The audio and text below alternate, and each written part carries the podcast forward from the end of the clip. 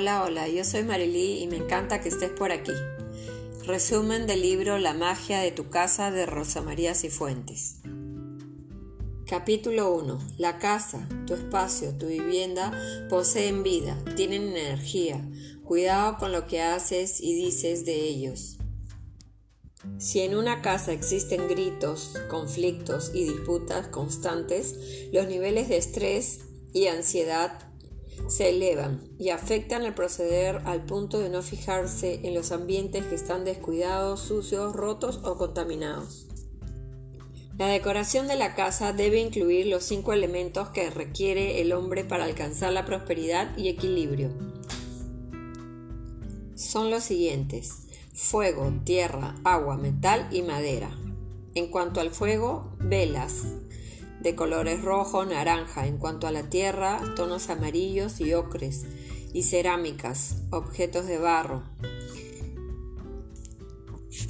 En cuanto al agua, espejos, vidrios, colores negro o azul. En cuanto a metal, todo tipo de metales, rocas, piedras, mármol, granito, los colores blancos y tonos pastel. En cuanto a la madera, flores, plantas, textiles derivados del algodón y del lino, tapicería con motivos florales, jardines, plantas, flores y el color verde. Capítulo 2. Pautas esenciales para elegir un terreno y formas de corregir los aspectos negativos.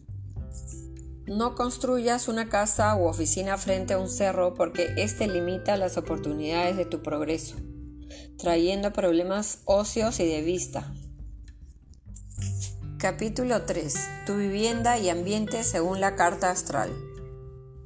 Ten la casa limpia, vístete de ella de la mejor manera. No como hippie ni desaliñado, evita los colores grotescos y todo aquello que te escuadre Debes esforzarte porque la limpieza de tu casa sea profunda. Además, debes colocar aromatizadores saumerios para anular el efecto de los malos olores. Trabaja en sanar los elevados estados de apatía, depresión y carencia de voluntad que estás sintiendo. Capítulo 4. Casas y ambientes donde el planeta Saturno hace sentir su presencia. En una casa donde la presencia de Saturno es poderosa, está habitada por personas responsables y metódicas donde se le brinda importancia al tiempo y se espera no perderlo.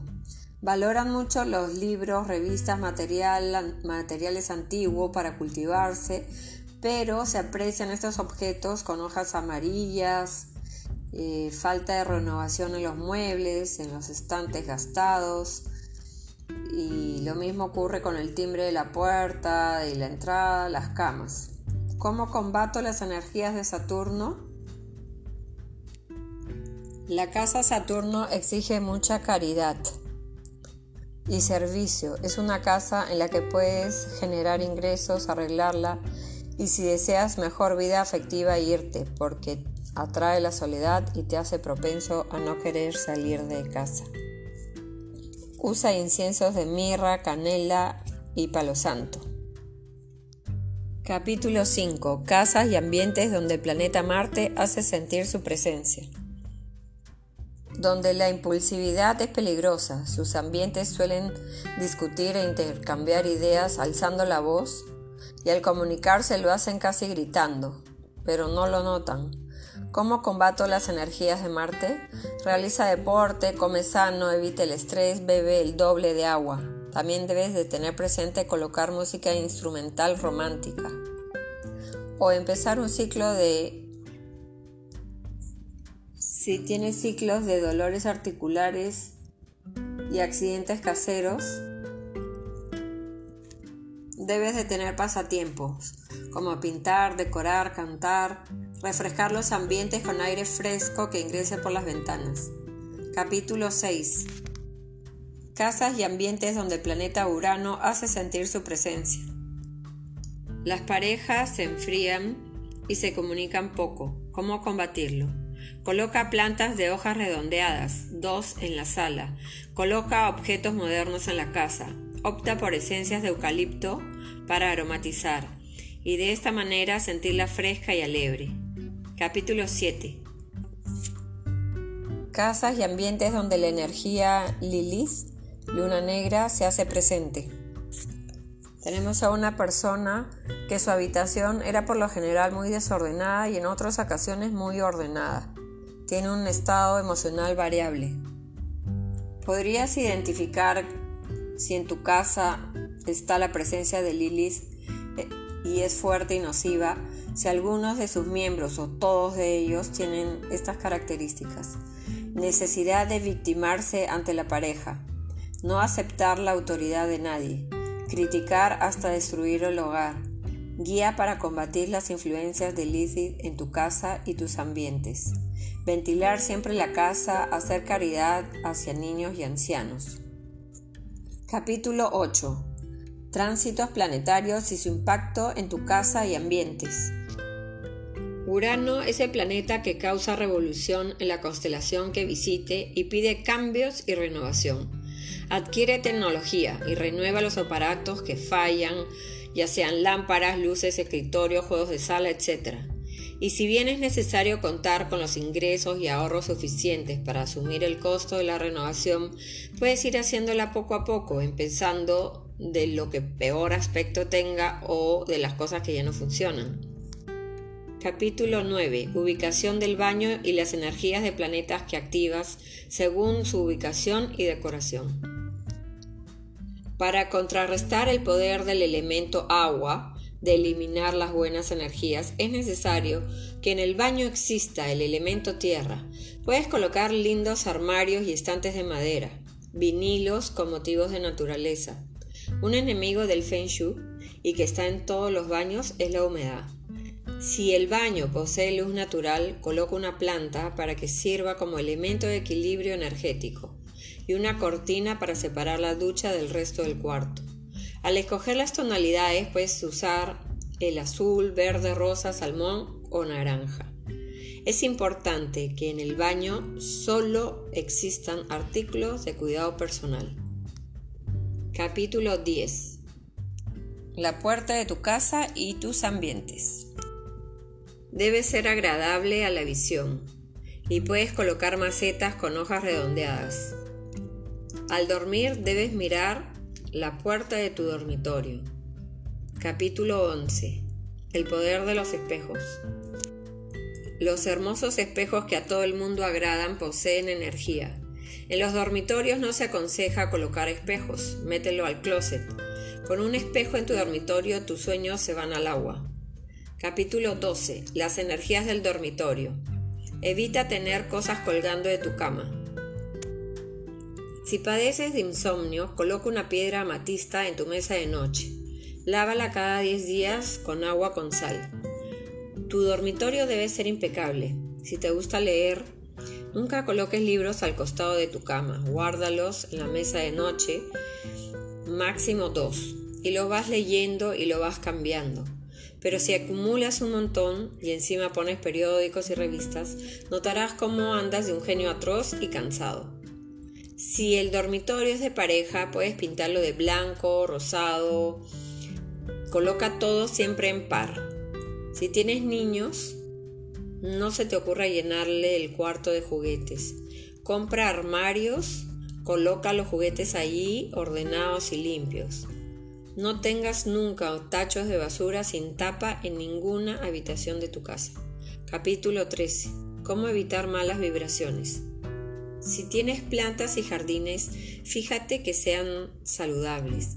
Si tienes hojas secas y muertas, debes cambiarlas, porque estancan las energías y afectas tu prosperidad. Guarda las escobas y materiales de limpieza en un área apartada y cerrada. En los dormitorios de adolescentes no debe faltar el color azul, porque ayuda a concentrarse y atrae la tranquilidad. No debes excederte, solo un toque de color. En las salas de estar no debe faltar el color violeta en algún adorno, ya que invita a relajarse, a la armonía y absorbe la negatividad. El color verde en el comedor podría ser un cuadro de un bodegón que atrae la abundancia, la salud y alienta la conversación. Tu ropa de cama debe combinar los colores yin y yang. Capítulo 16. Plantas que sí van en tus ambientes. La peperomia es una planta que al tener hojas carnosas en forma de corazón contribuye a expandir la bondad y la generosidad. Violeta africana. Su color púrpura va muy bien en la oficina de un jefe de cargo importante. No requiere sol directo. Potus es la planta ideal para colocar a los costados de la entrada de la casa. Sana el viento que llega.